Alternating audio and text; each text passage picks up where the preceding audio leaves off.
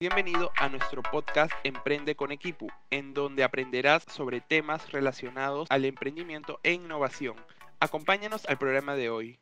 Hola chicos, ¿cómo están? Muy buenas tardes a todos. El día de hoy tenemos una súper invitada que desde ya les, le agradecemos de darse el tiempo de acompañarnos. Una entrevista más del podcast Emprende con Equipo. Ella es Larisa Arias, fundadora de Manzana Verde, una de las startups que está dando de que hablar muchísimo en los últimos meses y que seguramente el día de hoy ha venido a contarnos todos los detalles, todo el trabajo que hay detrás y además de las últimas inversiones que han podido levantar también, no solamente en Perú, sino que en México y otros países y seguramente expandirse también a más ciudades. Es que Larisa, sin más, por favor, cuéntanos cómo te sientes, cómo estás y desde dónde, desde dónde estás recibiendo esta entrevista.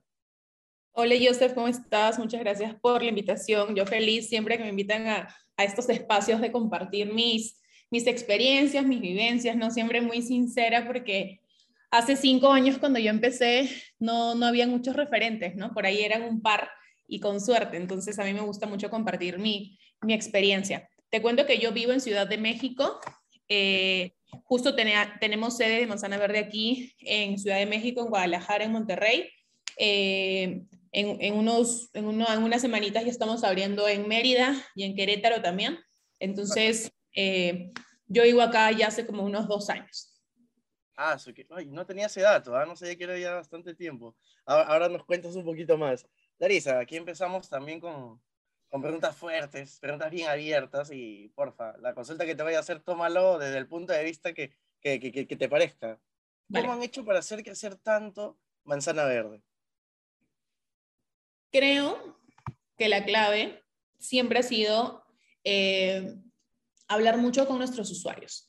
¿no? Porque yo te puedo decir, sí, que la estrategia de grow, que de marketing, que le ponemos tanta publicidad en Facebook, en Instagram, pero creo que el punto de partida, el principal punto ha sido eh, que nosotros siempre hemos hablado con nuestros usuarios, ¿no? El modelo de negocio de Manzana Verde desde que inició a cómo está ahora, lo único que es igual es el nombre y el logo, que por ahí se me ocurrió en un minuto de iluminación, eh, y que es algo que no lo vamos a cambiar, ya por ahí me lo han preguntado, así me pagan, me pagan, no lo vamos a cambiar porque es como muy, muy Larisa el nombre y el logo, eh, pero es lo único que no ha cambiado, Joseph, y eso porque siempre hemos tenido mucha cercanía con nuestros clientes, de hecho, eh, yo soy muy amiga de mis primeros clientes, me acuerdo de ellos de memoria, María Urquizo, Arturo Gises, trabaja en Sonates, contador, no sé, todas sus vidas, eh, somos amigos en, redes sociales incluso, porque siempre ellos nos han, eh, los clientes siempre nos han dirigido por el camino correcto, ¿no? Porque a veces uno como emprendedor crea su idea y luego dice, sí, el siguiente paso es tal, y el siguiente tal, y el siguiente tal, y el siguiente tal, pero al final los que te ponen el camino eh, y los que verdaderamente te dicen qué pasos dar son tus clientes, ¿no? Entonces, creo que el crecimiento que se ha dado ahorita es el resultado de siempre escuchar a los clientes, ¿no? Entonces, obviamente, hay eh, clientes y clientes, ¿no? Entonces, siempre como que escuchar a los clientes de tu público objetivo. Por ahí algunos usuarios me decían, yo quiero que mi comida llegue 11, de 11 y 10, entre 11 y 10 y entre, y entre 11 y 20. Entonces, es imposible que te dé delivery gratis una comida que te cuesta 10% más que en la esquina, con un nutricionista, con calorías, eh, que suba en tu edificio y que te diga que te, que te va a llegar en un rango tan chiquito, ¿no? Entonces, obviamente hay cosas que se pueden, cosas que no se pueden, pero creo que, que siempre los que moldean qué pasos dar son los usuarios, ¿no? Nosotros cuando empezamos nuestro modelo era comida envasada al vacío y ahorita migramos a, a tener cocinas aliadas, aquí en restaurantes, que los capacitamos, les probemos nuestra tecnología para que ellos en menos de tres semanas produzcan 200 platos. Entonces, ese cambio, ¿cómo se hizo? De hablar con clientes, ¿no? Porque empezamos a ver que la compra no era tan recurrente, entonces empezamos a hacer cómo les gustaría, ¿no? Hablar mucho con ellos, escucharlos muchos, y a recopilar información, ver que se repite, y lo que creíamos que se repetía, probarlo, y si funciona se queda, y si no de nuevo se cambia, y así. Entonces, creo que esa ha sido la clave para, para el crecimiento. No, y es muy, como es en Lean Startup lo que mencionas tú, que es este tema de probar, tema de prototipar, escuchar sobre todo. Creo que es algo que no lo persigues hasta que tú mismo lo pones en práctica y empiezas a ver cómo esa pequeño, o ese pequeño comentario consigue grandes resultados detrás. Y tocaste un punto bien importante que, y que lo he escuchado ya en varias partes, pero nunca lo he escuchado de ti. Así es que quiero que, que, me lo cuentes el día de hoy. Eh, es esta idea que nació, como tú dices, con comida sellada al vacío. Entonces, cuéntame, ¿qué sucedió cuando, me imagino, invirtieron en un equipo, una máquina, invirtieron tiempo, invirtieron algunos esfuerzos y vieron que no funcionaba? Y después dijeron, oye, vámonos a ver por este lado, probemos y veamos que, si hay enganche o no hay enganche con el público. Cuéntame un poquito todo ese proceso. Sí, eh, bueno, cuando empezamos con Manzana Verde, eh, yo siempre he, he, hecho Manzana Verde al 100%, nunca he trabajado y, y he emprendido al mismo tiempo. ¿A las dos full time? Siempre he sido full time, siempre. Y detrás de ese siempre hay muchos pros y muchos contras, eh, porque yo soy auditora financiera, he trabajado en dos de las Big Four y venía acostumbrada a un sueldo, a un estilo de vida, ¿no? A unos viajes, a, unas vacaciones pagadas, pero, pero soy muy, detesto perder el tiempo y aplica para todo en mi vida. Entonces, cuando empecé con la manzana verde dije, si esto funciona, o sea, le doy un año, y si no funciona un año, bye. Y si le voy a dar un año, le voy a dar mi 100%, porque si no me voy a quedar con la duda de, ah, de repente fue porque no le di todo mi tiempo, no le di todo mi enfoque, ¿no? Yo soy una fiel creyente que uno en lo que se enfoca se expande. Entonces, eh, yo empecé como muy, siempre al 100%, muy, muy enfocada en, en manzana. Entonces, cuando vimos, cuando fuimos modelando la idea, eh, mm, lo, o sea, lo primero que, teníamos que hacer era comprar la máquina, ¿no? Porque no había otra forma de, de poder validarlo.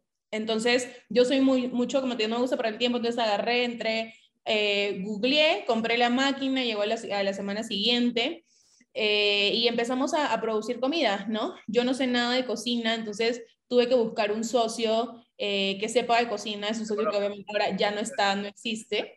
Eh, y ahí viene como que todo otro aprendizaje, ¿no? Con, con quién hace sociedad, ¿no? Y creo que, que la clave ahí es trabajar con personas que sean que tengan habilidades distintas, pero que tengan un mismo sueño, una misma visión, un mismo ritmo de trabajo.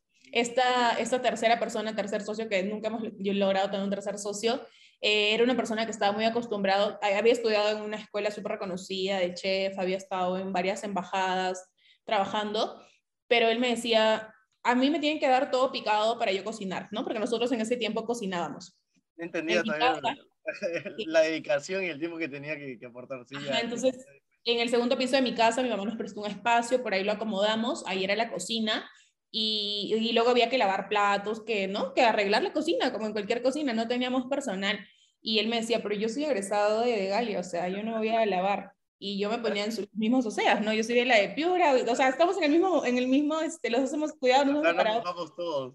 Sí, sí, Entonces yo en mi casa no hago nada, no lavo, pero ni la cucharita y ahí mi mamá no me dejará mentir, pero no me tocaba otra que ponerme a, a coger la escoba, ¿no? Entonces, entonces creo que, que eso ha sido como, que, que, eso es bien importante, ¿no? Con, con quién te asocias, es bien importante el ritmo de trabajo y sobre todo que quieran ir hacia un mismo lugar, porque en el camino van a pasar 10.000 problemas, yo he pasado por 10.000 problemas y, y, todo sigue en pie como si nada hubiera pasado, ¿no? Entonces, porque hay una misma visión, hay un mismo camino. Entonces, eh, creo que, que, eso es lo, lo importante, ¿no? Sí, eh, cuando compramos la máquina envasadora al vacío, empezamos a tener muchas enseñanzas de los clientes, ¿no? Porque el proceso de ventas era súper largo. O sea, a mí me tocaba hablar con un cliente y explicarle que esa máquina no, que era una máquina, que no había químicos, que se baja, que se presiona un botón, que se absorbe, que, ¿no? Entonces, cuando hay, no hay un proceso de venta claro, rápido, entonces es que por ahí no es, ¿no? Entonces,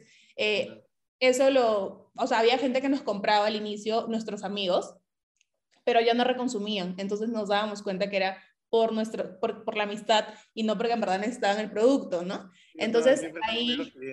Sí, sí, sí. Ajá, entonces ahí ya luego, luego ya yo le llamo primeros clientes a la gente que no conocía y que me compraba, ¿no? Porque mis ah, amigos son clientes. mi familia. Ajá, pero mis primeros clientes han sido personas que no, o sea, cuando yo te digo mis primeros clientes me refiero a gente que no había conocido y que llegaron porque alguien les dijo, ¿no?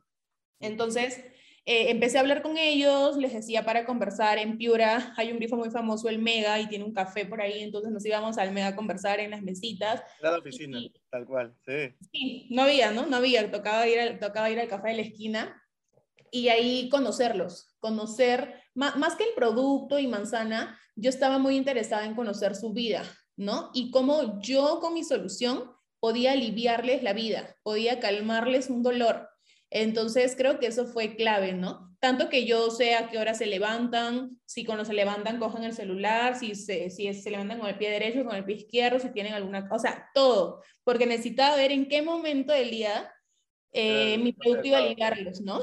Entonces por ahí, por ahí me di cuenta que les gusta que sea un producto medio por calorías, nutricional y todo, pero valoran mucho el ahorro de tiempo. Entonces ya la publicidad se empieza a enfocar, o sea, y de hablar con el cliente salen, Joseph, 10.000 insights ¿no? Entonces hay que ver eh, de todos esos insights qué es lo que te va a dar más, más dinero, ¿no? Te va a dar más dinero y empezar por ahí. Ay, qué paja todo lo que me cuentas. Una pregunta, porque siempre es importante también sacar estas lecciones de todo lo que nos comentas.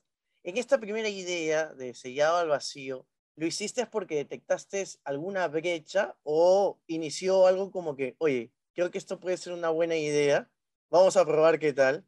A comparación del, de lo segundo, ¿no? De cómo nace Manzana Verde como lo conocemos ahora. Que quizás tú dices, oye, hemos recogido insights, ya nos ha dicho el cliente qué es lo que quiere quizás, y ahora hay que buscarle qué tipo de solución le vamos a dar para entregarle X, Y, Z, que ya nos contó que para ellos son importantes.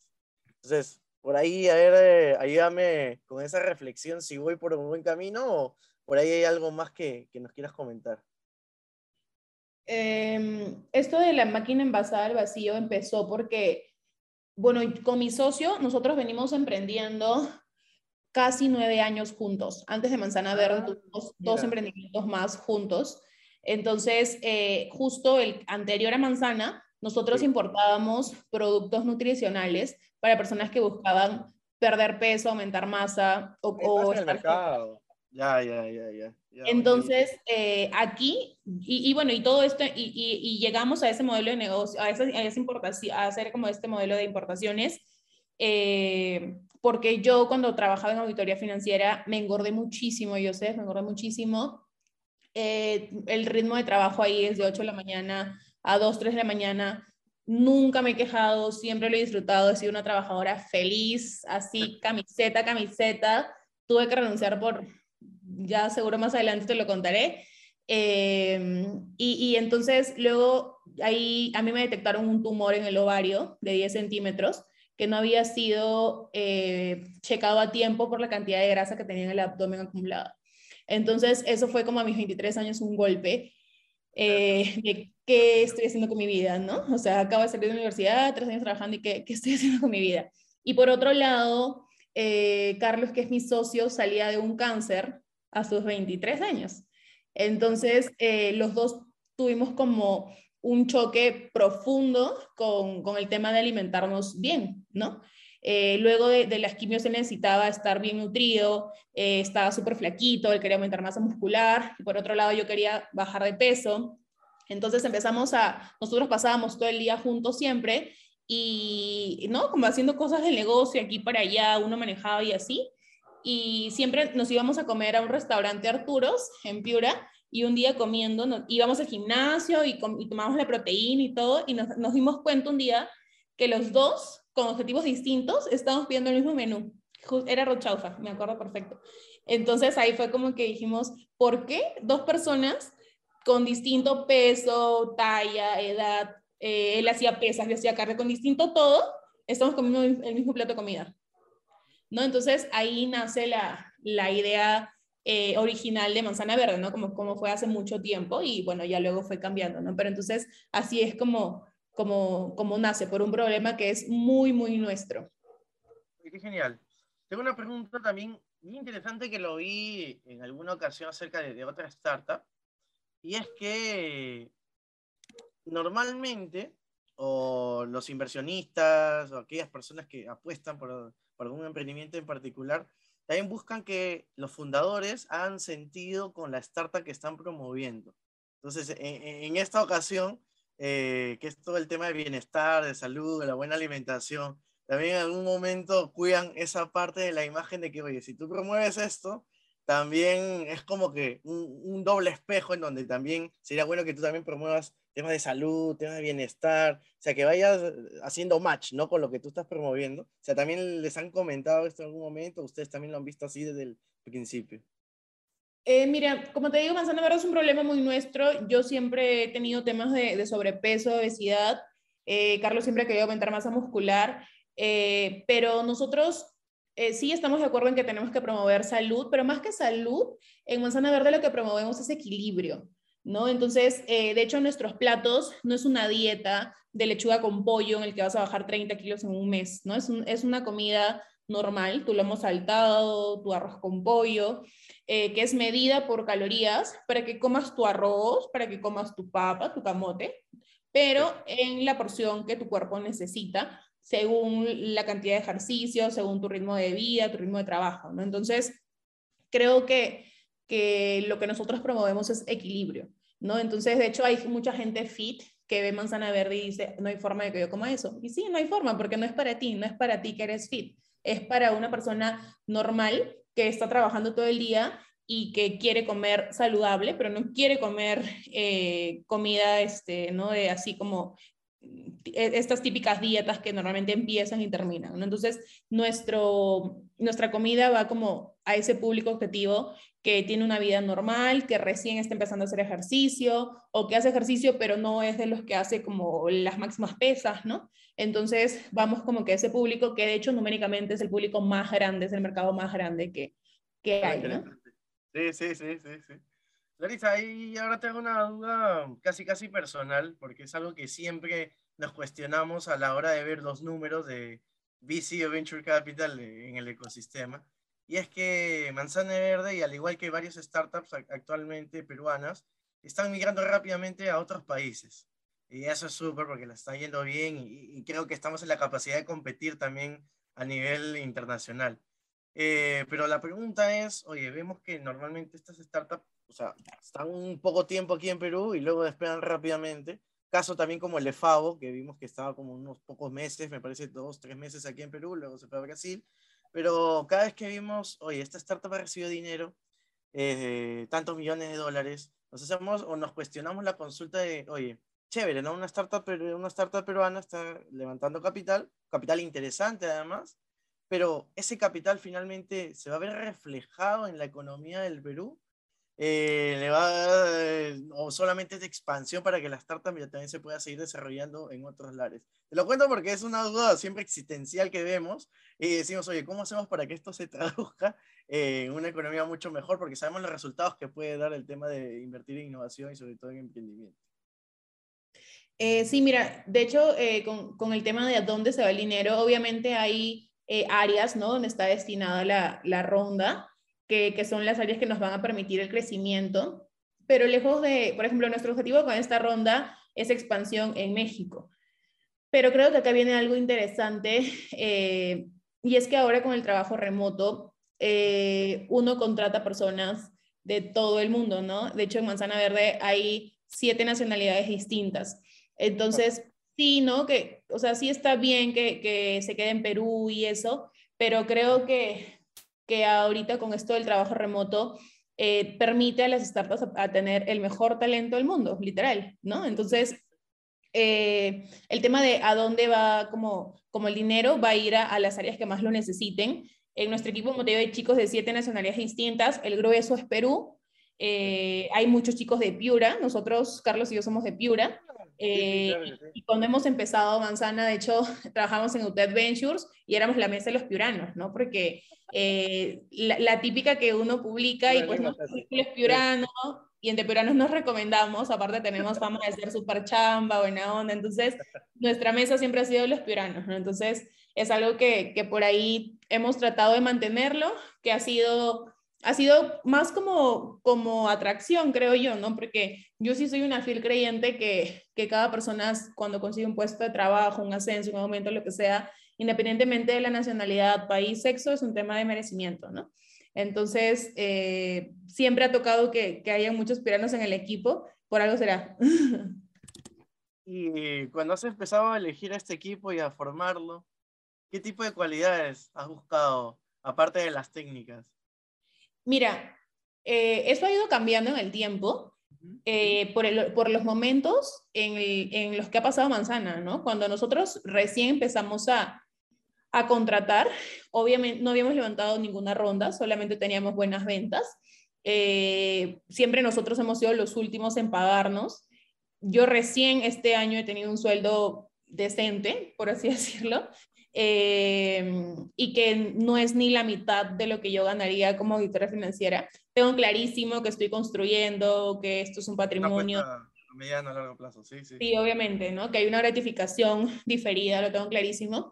Pero igual siempre me gusta comentarlo para que, porque a veces piensan, ay, soy emprendedor, soy libre, me pago lo que quiero. No, no. De hecho, nuestros sueldos eh, no son ni siquiera los más altos de la empresa, ¿no? Entonces, eh, eh, el tema de, ir reclutando ha cambiado mucho. Cuando recién empezamos a reclutar, buscábamos personas que recién hayan egresado de la universidad, pero que tengan muchas ganas de aprender y que tengan muchas ganas de, darlo todo, ¿no? Entonces, personas como con, esa, con esa cualidad. Y ahora, obviamente sí ha cambiado porque ahora luego levantar una ronda necesitamos personas con mucha experiencia, ¿no? que ya haya pivoteado en otras empresas, que ya haya hecho muchas, eh, muchas pruebas, que ya se haya equivocado en otro lado, ¿no? Y que venga acá a hacer las cosas bien, porque eso es lo que te da la experiencia y el tiempo, ¿no? Entonces, eh, ese ha sido como que el cambio de, de un momento a otro. Elisa, también hablaste de un punto interesante que es el tema de la virtualidad. Eh, todo este tema de levantamiento de los 1.5 millones de dólares eh, ¿crees que se ha facilitado mucho por este tema virtual? O sea, ¿te ha permitido estar más cerca de varios inversionistas, eh, conectarse así de un momento a otro? Eh, no sé, viendo solamente con un clic el tema del Zoom o a costa igual, a costa igual como si estuviésemos en un panorama, digamos, natural, ¿no? Como, como antes de pandemia.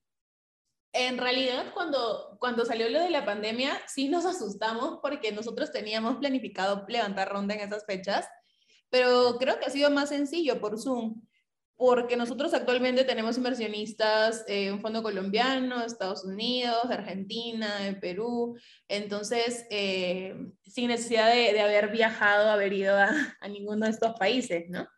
Entonces, creo que la virtualidad sí ha ayudado mucho a a, como que a esa expansión, ¿no? Entonces, eh, para nosotros ha sido una ventaja. Gracias a Dios, no sé si somos muy buenos o muy bendecidos. Nuestro ratio de reuniones y que se convierta a un ticket de la ronda ha sido súper alto. Eh, nosotros hemos cerrado más o menos con cinco fondos y, con ángeles y, y, habremos tenido unas 25 reuniones máximo, ¿no? Entonces nuestro ratio ha sido como 5-1. Entonces, eh, y, y, gracias a, ¿no? O sea, en reuniones todas han sido virtuales, todas han sido virtuales. Eh, y algo creo que, que, importante en el tema del levantamiento de la ronda también ha sido de que nosotros eh, con Carlos nos dividimos las tareas, ¿no? Entonces, mientras uno levanta la ronda, el otro tiene que hacer que en la empresa respondan los números, porque cuando te, cuando te pones a levantar la ronda, eh, tienes que seguir creciendo, pero ya, ya no con el enfoque de los dos fundadores, en este caso solo con el enfoque de uno, ¿no? Entonces, yo soy una mujer muy, muy de metas, entonces era como que, ok, ¿cuándo tenemos que estar listo? Vamos con todo por ese número. Mientras él iba, iba, iba como agendando las primeras reuniones, ya la segunda reunión yo me sumaba y así íbamos avanzando muy organizados, ¿no? ¿Qué tipo de recomendaciones darías a las startups que también están justamente en estas reuniones para que les vaya súper bien? Yo creo que hay que tener muy claro en la cabeza que levantar una ronda es un proceso de venta, como si estuvieras vendiendo cualquier cosa, ¿no? Así como si tu ratio de conversión es de 10 leads, convierte, tienes una venta, en una ronda es lo mismo, ¿no? Porque a veces me dicen, ay, ¿cuántas reuniones has tenido tú? ¿Y cómo hicieron? Y no sé qué. Y si uno tiene claro como que son leads, y que de X convierte Y, entonces lo único, que, lo único que tú puedes controlar es la cantidad de reuniones que tienes, ¿no? Entonces, ¿qué hay que hacer? Agendar muchas reuniones o agendar las reuniones que necesites según tu ratio de conversión. Entonces, creo que teniendo claro que esto es un proceso de venta, ya está. y teniendo claro que hay inversionistas que te van a decir qué cool idea, quiero más info, y otros que te van a decir no me interesa porque me parece que mañana vas a quebrar, chévere, ¿no? Se agradece todo. A nosotros, nos, ¿qué nos, nos han dicho? O sea, ¿qué cosas no nos han dicho? ¿no? Y yo de hecho tengo una experiencia muy, muy chévere. Nosotros postulamos como cuatro veces a Startup Perú y ganamos recién a la, a la tercera, a la cuarta. Entonces, ¿Cómo? No sabía que habían postulado tantas veces. Yo estuve a cargo hasta hace unos meses de Startup Perú. Ahora. Sí. hemos ganado séptima generación recién, imagínate. ya en México. y yo a la última, a la última, a, la, última postulación sí fui como muy, muy creída ya. Porque o sea, ya, si no nos aceptan, ya que no molesten, o sea, ya no sé qué pasa. Y entonces ahí uno, uno como emprendedor a veces se bajonea, ¿no? Yo, yo soy muy picona, muy picona. Entonces, cuando no ganamos en la primera y vi que ganaron otras que yo decía, que ahorita ni existen, eh, yo decía, ¿por qué? Entonces, no entiendo por qué. Yo viajé a Lima, estábamos en primer viaje a Lima, y me junté con los tres jurados. Y les dije, ¿me puedes decir por qué? O sea, ¿qué, qué no, qué no hace fit, qué no funciona? Y, y, ya me quedé mucho más tranquila con los feedbacks, ¿no? Entonces creo que eso no puede desalentarnos como emprendedores. Por lo menos yo siempre cojo como el lado positivo. Y a esa persona que me dijo que no, me volteo y le digo, mira como sí, ¿no? Me encanta hacer eso. No, y además como siempre lo comento, creo que un concurso no te determina si vas a tener éxito o no.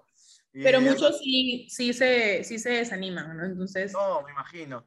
Eh, Startup es como un ratio de 10 a 1 prácticamente porque postulan 800 emprendimientos, de los cuales normalmente ganan 70, 80, es que sí, sí, sí, sí. Y el tema de emprendimiento es muy, como tú dices, levantarte frente a los miles de problemas que van a, van a surgir. Tengo una duda que quizás creo que pocas veces lo he consultado, pero aprovechemos que, que tú nos acompañas hoy día. ¿Es sencillo emprender en México? ¿Te dan todas las facilidades? ¿Se te fue, digamos, mucho más práctico abrir allá el emprendimiento que quizás acá en Perú?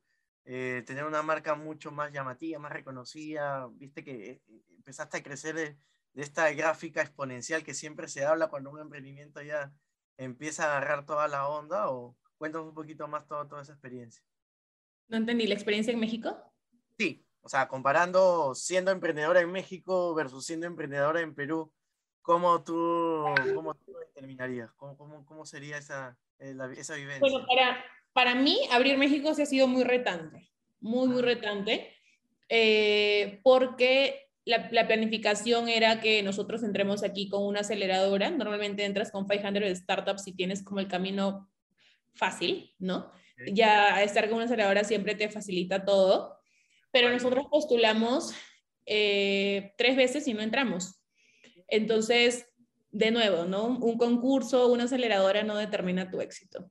Entonces, no entramos y la razón era porque en el batch anterior había una empresa que tenía un modelo parecido al nuestro, pero pueden, pueden seguir postulando porque sí hemos tenido empresas del mismo rubro. Entonces, no entiendo, ¿sí o no?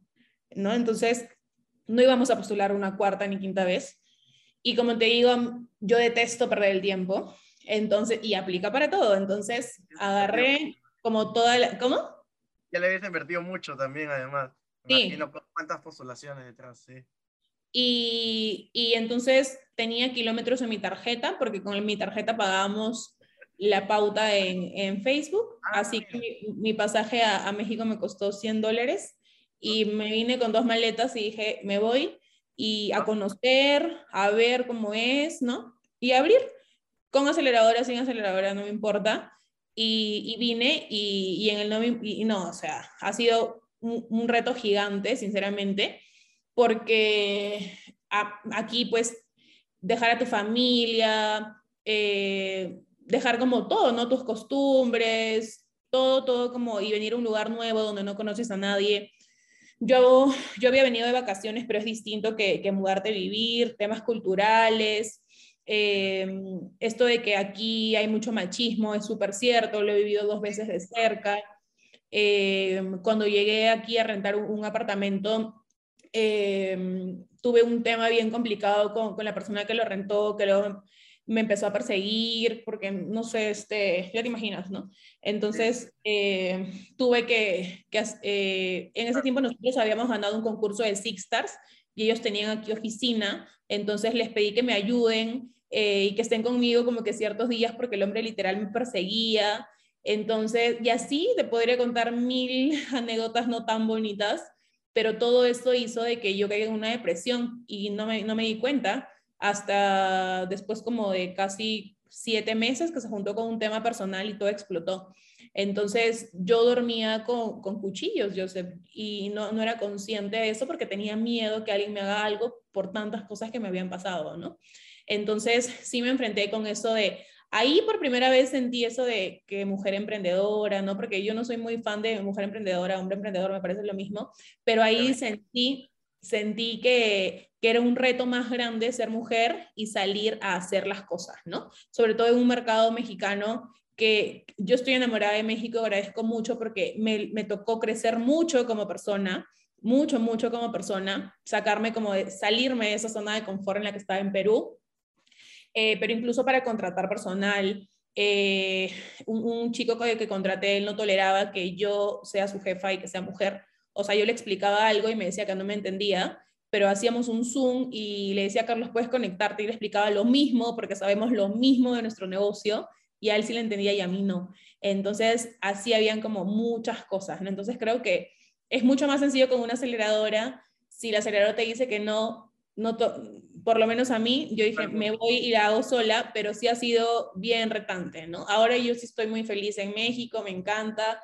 voy a Perú y extraño México, pero, pero ese ha sido como el primer año, ha sido muy, muy difícil. Qué interesante todo eso que cuentas porque quizás este, no alcance el tiempo hoy día y seguramente así lleguemos a entrevistarte como cinco veces más porque creo que ahí hay mucho que contar. Pero qué bacán, porque eso es quizás lo que menos se habla, ¿no? Cuando algún tema de, emprendimiento, de innovación. Teresa, ¿y sacaste el bichito emprendedor a alguien en tu familia o eres quizás por ahí la primera emprendedora de la casa? Mira, mi, mis papis son trabajadores, eh, mi mamá es profesora, mi papá es militar. Esa es una pregunta que siempre me la hacen, ¿sabes? Porque, y ya y entiendo por qué, ¿no? Toda la gente que conozco que emprende, la mayoría eh, son de la Universidad X, que ya de saber de qué universidad son, y ah, todos, y todos este, tienen como familia emprendedora o con mucho dinero, ¿no? Nosotros somos de Piura, somos clase media baja, recontra más, o sea, más para baja que para media, eh, y ya, ¿no? Con, con, una mamá profesora y con un papá militar creo que uno puede sacar cuentas de, de, la clase, pero, pero, ¿sabes? Yo siempre desde chiquita, por ahí mi abuelita, ella en algún momento trabajó para alguien, luego se independizó, pero en mi familia nadie tiene como una empresa, ¿no? Eh, y en la familia de Carlos tampoco, me parece. Entonces, eh, creo que creo que algo que a mí me motivó mucho a emprender eh, es que yo siempre soñé con, con ser libre. Yo desde que era chiquita decía, debe haber algo en la vida en que uno pueda trabajar y luego eh, disfrutar la vida. O sea, disfrutar. Yo siempre sueño con casarme y disfrutar a mis hijos. No tengo novio, esposo ni nada, pero es mi sueño. Entonces yo siempre decía, quiero disfrutar a mis hijos y no, no quiero estar pidiendo permiso en el trabajo con mi mamá eh, o estar preocupada, ¿no? Como mi papá, que hay que pedirle permiso al general, que si la deja, no lo deja. Entonces siempre veía eso en mi casa, ¿no? Mis papás muy presentes, pero, pero, muy, pero siempre como con esos temitas en el trabajo, ¿no? Entonces, algo que, que a Carlos y a mí nos ayudó muchísimo a abrir la mente y a demostrarnos que podíamos cambiar nuestro futuro es que nosotros hicimos una red de mercadeo. Eh, se llamaba Stri, no sé si te acuerdas, hace como 5 o 6 años estuvo muy de moda. Y, por más que la gente tenga paradigmas en la red de mercadeo, eh, creo que esos paradigmas es por ignorancia, ¿no? Y, lo digo así tan segura porque yo que he sido súper chancona y Car también, nosotros nos sentamos a, investigar, a leer, a entender cómo funciona y entendimos que es una industria distinta donde simplemente el dinero de marketing acá se destina, en una red se destina a la gente que te hace la recomendación boca a boca, que suele ser lo más efectivo, ¿no? Entonces, la educación no tradicional, la educación de gente con resultados, de empresarios haciendo dinero de verdad, a nosotros nos abrió mucho la mente de cómo empezar, ¿no? Y una red de mercadeo es como adquirir una franquicia personal. Tienes siete pasos que tienes que hacer de manera repetitiva para tener éxito. ¿Por qué la gente no tiene éxito? Porque nadie lo hace de manera repetitiva, no tienen disciplina para emprender. Y eso aplica a cualquier negocio, ¿no? Abro una, un restaurante y si no abro la tienda todos los días no me entra plata. Lo mismo aplica para la red. Entonces, eh, a, a nosotros hacer la red de mercadeo lo hicimos casi dos años nos abrió muchísimo la mente, empezamos a leer libros de Kiyosaki, Secretos de la mente millonaria, escuchar muchos audios. Yo sigo mucho a José Bobadilla, me encanta. Él tiene un audio que se, se llama Edúcate para ganar. Amo a ese hombre. Entonces creo que esa fortaleza mental, eh, salir y que la gente te diga, no, estás loco, lo que estás haciendo no funciona, no sé qué. Entonces ya cuando empezamos Manzana Verde estamos curtidos, ¿no? Ya sabíamos que venía. Entonces creo que, que, eso fue muy determinante y, y, nosotros siempre estamos como muy agradecidos a, haber pasado por esta experiencia eh, antes de Manzana. ¿no? ¿Nunca le han visto, oye, esto creo que se puede mm. fusionar de alguna manera con Manzana o no? Hincha, yo hinchazo, mira. sí, veo. ¿Cómo, ¿Cómo no entendí? Ah, o sea, toda esta red de mercadeo, como tú dices, es como que un negocio distinto, ¿sí? Incluso hasta las personas que han podido generar un montón de dinero en bolsa, recomiendan que si de algún momento a otro eh, estuvieran del otro lado, del otro extremo de no tener los suficientes recursos, empezarían con algo como eso, porque efectivamente hace que el efectivo se mueva muy rápido y a través de, de personas, y, y, eso ayuda muchísimo a, a darle la, toda la vuelta al dinero. Las redes te dan todo, ¿no? Te dan el producto, el sistema educativo, la logística, página web, tienda virtual, o sea, todo. Lo que tú tienes que hacer es sentarte, ser dueño de tu empresa y tener disciplina. Si no tienes disciplina, pues no va a funcionarte en la red ni en ningún negocio que hagas, ¿no? Y acá ha venido esta consulta.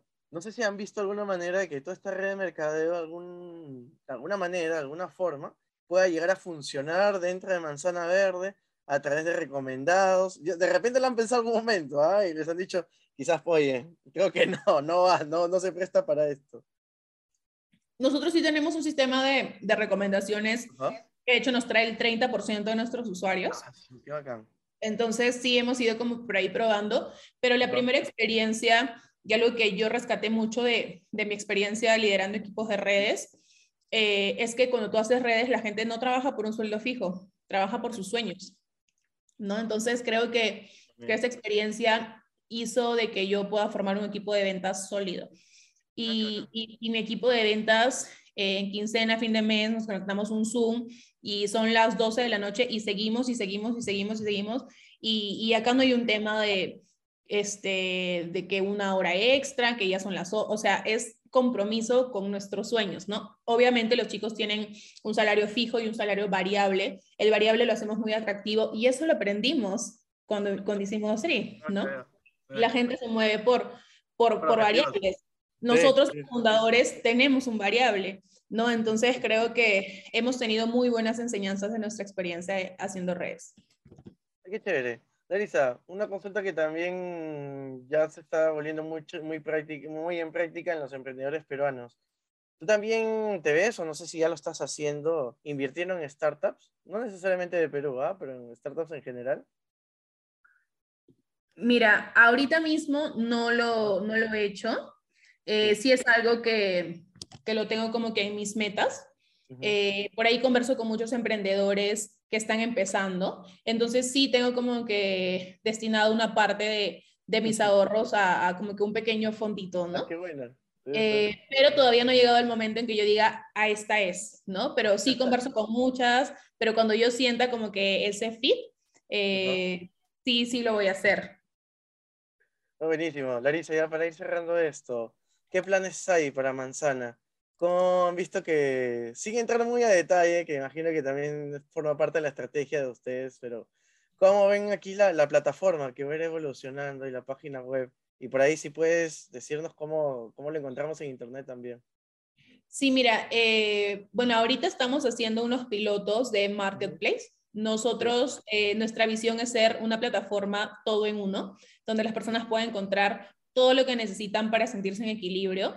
Hemos empezado por la comida porque es el dolor más grande que aliviamos a, nuestros usuarios. De hecho, en cocinar, lavar, comprar, ir al súper, uno aprox se gasta tres horas y media al día, al mes son más de 100 horas que las podemos usar para disfrutar la vida. Entonces, buscamos ser un, un todo en uno. Ahorita estamos haciendo pilotos de un marketplace, como te decía. Lo primero que hemos empezado a vender son balanzas digitales. Ya terminamos el primer stock, que eso ha sido un super gol. Eh, por ahí Stephanie está liderando este proyecto, es una capa en lo que está haciendo. Y todo esto salió, Joseph, de entrevistas con usuarios, de nuevo. Entonces, ¿cómo hicieron un marketplace o cómo subieron que con la balanza? Porque los usuarios te dicen, ¿no? Entonces, eh, es, eso es como lo, lo que se viene por, por la parte de, de, las actualizaciones en la aplicación. Eh, estamos abriendo dos ciudades más en México, Mérida y Querétaro. Eh, y bueno, esos son como que los planes que, que vienen ahorita ya, ya mismo. Manzana Verde lo encuentran en el App Store o en el Play Store como Manzana Verde. Pueden descargarse la aplicación. Es una calculadora nutricional que les va a preguntar peso, talla, fecha de nacimiento y varios otros datos. Te va a dar un número de calorías a, a consumir por día y ya te vamos a enviar las comidas que tú necesites. Enviamos todo menos al desayuno. O sea, almuerzo, media tarde, cena, media mañana del día siguiente o lo que necesites. Si necesitas solo almuerzo, solo almuerzo. Eh, y si quieren probar manzana verde, hay una parte para ingresar un cupón. Pueden usar el cupón Larisa con doble S MB y van a tener su primera comida gratis. Yo feliz de recibir feedback. Eh, estoy en Instagram como igual Larisa con doble S Yo soy la mujer más feliz del mundo cuando recibo feedback, así que si quieren probar la experiencia manzana, ahí tienen el código para que lo prueben y ahí está mi Instagram para cualquier cosa, feedback que me quieran, que me quieran compartir. Buenísimo, Larisa. Oye, muchas gracias por acompañarnos el día de hoy. Y como ya es habitual en nuestro podcast, vamos a pasar a hacer el ping-pong ya muy esperado por todos los casi estudiantes de seguidores de Equipo. Equipo está localizado en más de 20 instituciones por todo el Perú y Colombia. Y siempre hay bastantes universitarios de últimos ciclos emprendedores. Así que seguramente la entrevista del día de hoy les va a gustar un montón. Hola chicos, ¿cómo están? El día de hoy, como ya podrán ver, nos acompaña Larisa Arias, fundadora de Manzana Verde. Si quieres escuchar cómo empezó este emprendimiento, cómo hizo el salto de Piura a Lima, de Lima a México, cómo le está yendo a Larisa, cuáles fueron los retos que afrontó en este nuevo país y las diferentes circunstancias que ha tenido que abordar y el gran reto que significa emprender fuera del Perú y levantar capital además, y lo importante y lo vendedora que es Larisa, no se pueden imaginar. Ha dejado varios tips en esta entrevista, así es que te aconsejo que terminando esta grabación vayas rápidamente y le des clic a la entrevista completa del podcast Emprende con Equipo. Muy bien, Larisa, gracias nuevamente por acompañarnos el día de hoy. Y como ya es habitual, como te lo comenté, vamos a pasar por un ping-pong, el cual consiste en 12 palabras 12, además, algunas de ellas ubicaciones en las cuales te vamos a pedir que nos las puedas devolver una palabra, dos o tres o alguna frase que también nos puedas comentar. Así es que empezamos con las primeras tres. Número uno, manzana verde. Equilibrio. Número dos, Universidad de Piura. Mi favorita.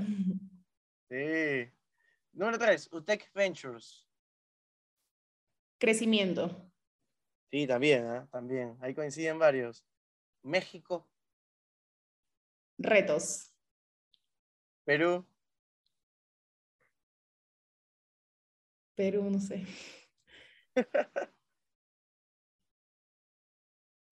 mm, Perú. Donde inició todo, puede ser. También. Creo que Perú es un, es un buen país para, para probar unidad de negocio. Sí, buena, buena esa. Piura. Piura es mi corazón, lo amo.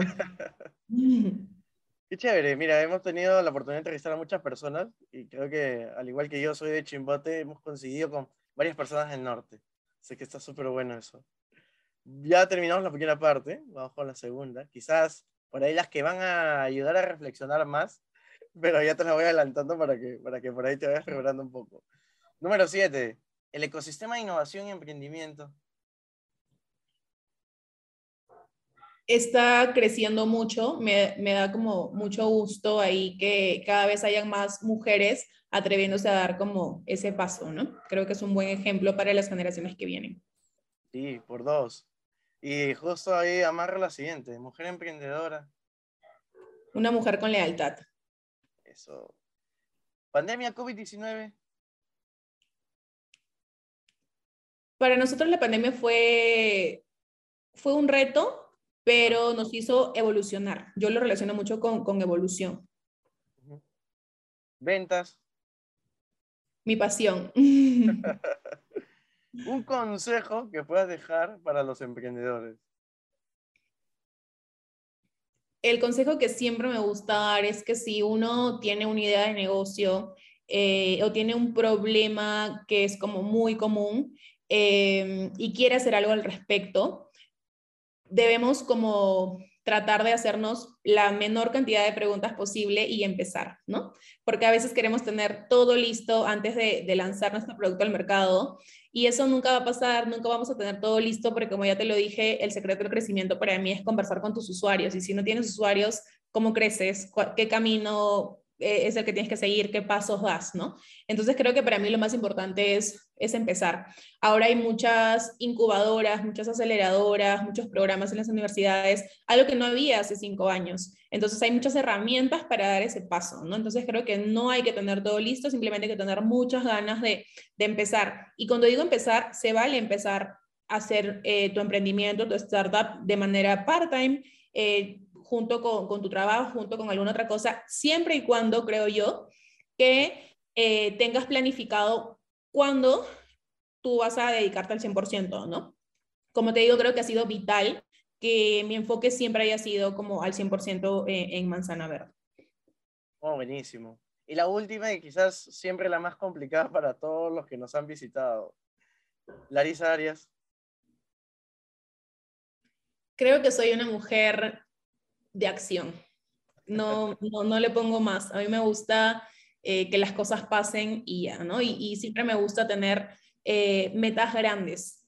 Mm, y creo que eso ya es un tema de, cómo me educaron en mi casa, ¿no? Cuando yo me sacaba 19, siempre era, ¿por qué no 20? Entonces creo que siempre me gusta tener metas grandes, metas que cuando la lea o cuando la mire me dé miedo. Y, y de hecho es algo que yo para eso uso mucho mis redes, ¿no? La gente me dice, gracias por compartir. Y sí, seguro les suma lo que yo publico, pero yo muchas veces publico por mí, porque digo, no, la meta, el otro día hicimos un Cyber Day y la meta era vender 100 planes, perdón, era vender 50 planes en un día. Eh, y, yo, y yo hice mi historia y dije, les prometo que hoy vendemos 100 y vendimos 203. Entonces, a mí me gusta como, creo mucho en el poder de las palabras, creo mucho en la visualización eh, y creo que cuando uno grita al mundo, su sueño, su meta, haces todo por, por cumplirlo, ¿no? Entonces, y para cumplirlo solo te queda accionar. Entonces yo creo que soy una mujer de mucha acción. Buenísimo, Larisa. Por favor, antes ya de despedirnos, te agradecería que nos puedas contar por dónde te encuentras en redes sociales, cómo lo encuentras en Mazana Verde también, y algún otro detalle o evento, anuncio que quieras dar, siempre es bienvenido. Bueno, primero que se descarguen la aplicación, que me manden mucho feedback. Eh, yo odio las formalidades, por lo tanto LinkedIn es mi red social menos preferida. Eh, odio el estimado saludos, lo odio con todo mi corazón. Yo soy la que manda correos diciendo, Oli, besitos, bye. Entonces, sí, entonces mi red preferida es Instagram. Estoy como Larisa con doble s, punto arias, punto fab, que es de, de Fabián, de mi apellido. Eh, pueden por ahí escribirme, mandarme feedback. Suelo contestar todos los mensajes, a veces me demoro un poquito. Si por ahí tienen alguna idea de negocio o algo y quieren saber mi opinión, también encantada de poder eh, ayudar, aportar o, dar mi opinión. Y si eh, hay alguna persona en su familia o ustedes quieren probar manzana verde para luego, o lo tienen contemplado luego adquirir algún tipo de plan y eso, pueden usar mi código, que es Larisa MB, para probarlo y, en base a eso puedan decidir si, si quieren ser uno de nuestros usuarios también. Buenísimo, Larisa. Ya saben, chicos, no se pueden perder esta entrevista. El día de hoy nos acompañó Larisa Arias, fundadora de Manzana Verde.